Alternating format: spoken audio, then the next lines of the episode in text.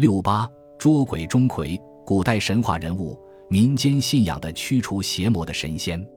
历史上本无其人，钟馗的生平事迹全都是人们虚构的。据说他的父亲叫钟会，母亲谭氏。一日，谭氏梦见金甲神人手捧红日，红日被谭氏吞入腹中，从此怀有身孕。怀胎足月，谭氏又梦见香烟五彩萦绕在身。神人告诉他，小儿乃是上界武曲之星，日后必成正果。谭氏醒来就生一小儿，当时毫光闪闪，紫气腾腾，就取名钟馗。小钟馗相貌奇丑，但聪颖过人，不仅过目成诵，而且出口成章。钟会五十大寿时，他的好友张宪专程赶来庆贺，见钟馗文采飞扬，就把独生女儿许配给钟馗。要求钟馗入赘，玉帝天使下凡托梦钟馗，赐给他宝剑和神笔，说：“笔可以记录人间善恶，剑可以除掉天下邪魅。”不久之后，张宪要求钟馗到他家读书。张家的女儿名叫秀英，年方二八，生得国色天姿，诗词歌赋无不通晓。钟馗在张宪处读书，心不外物，口不飞言，目不斜视，身不妄动。一年之后，京都会试，他没有考中。钟馗觉得功名未就，休返故里，于是和仆人前往终南山避居苦读。秀英得知钟馗不归故里的消息后，思念成疾，寻鱼而死。钟馗第二次复试中了头名，却因面貌奇丑被皇帝处落。一气之下，钟馗触阶身亡。身亡之后。天帝当即派金童玉女把他接来，封他为驱魔大神。他来到阴间，要清除阴间鬼魅。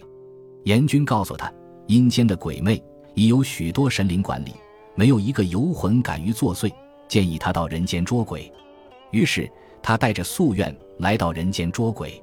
此后，钟馗斩了无数阳间之鬼。另外，据北宋沈括著《补笔谈》卷三的记载。钟馗的发迹和唐玄宗的重视有密切关系。开元年间，唐玄宗李隆基得了重病。某一夜，他突然梦见两个鬼，一大鬼，一小鬼。小鬼长着一个牛鼻子，身穿红衣，一只脚穿鞋，另一只脚光着，斜挂在腰上。这个小鬼偷偷地盗走了杨贵妃的紫香囊及自己的玉笛，绕到殿上来耍玩。唐玄宗见了大怒。正想呼叫武士，忽然见到一大鬼。这个大鬼头顶破帽，身着蓝袍，腰系脚带，袒露一臂，一下捉住小鬼。大鬼剜掉小鬼的双眼，扔到嘴里吃了，然后又把小鬼撕成两半吃了。李隆基忙问他是何人，他回答说：“我是终南山进士钟馗，因武德年间应举不第，休归故里，触阶而死。”我现在是鬼王，是为陛下除尽天下妖魔鬼怪。唐玄宗大梦醒来，神清气爽，于是立马召见大画家吴道子，让他依梦中所见画张钟馗捉鬼图。吴道子沉吟片刻，挥毫立就。李隆基瞪着眼睛看了半晌，说道：“莫不是先生跟我一块做梦来着？画的怎么这样像？”马上重赏了吴道子。并将此画悬于后宰门，用以镇妖驱邪。由于唐玄宗的大力推崇，钟馗逐渐成为民间迷信的驱邪逐鬼的神仙。民间还流行着钟馗嫁妹的喜剧传说。钟馗有个同乡好友杜平，家资富有，乐善好施。他看到钟馗家境贫寒，就资助钟馗和自己一同进京会试。不料钟馗因蒙羞撞阶而死。杜平遂出资将其安葬。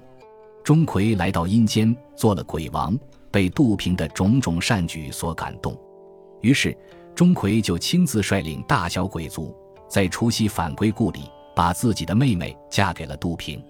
这段佳话为人们津津乐道，遂成为古代小说、戏剧和绘画的抢手题材。究其实际，钟馗是民间杜撰的一个喜剧人物。传说。钟馗其实是一根木棒，叫钟馗。古书说明，齐人谓锥曰钟馗。锥、锤、木棒，齐国人把木棒叫做钟馗。钟馗既然是木棒，用它来驱除鬼怪就不足为怪了。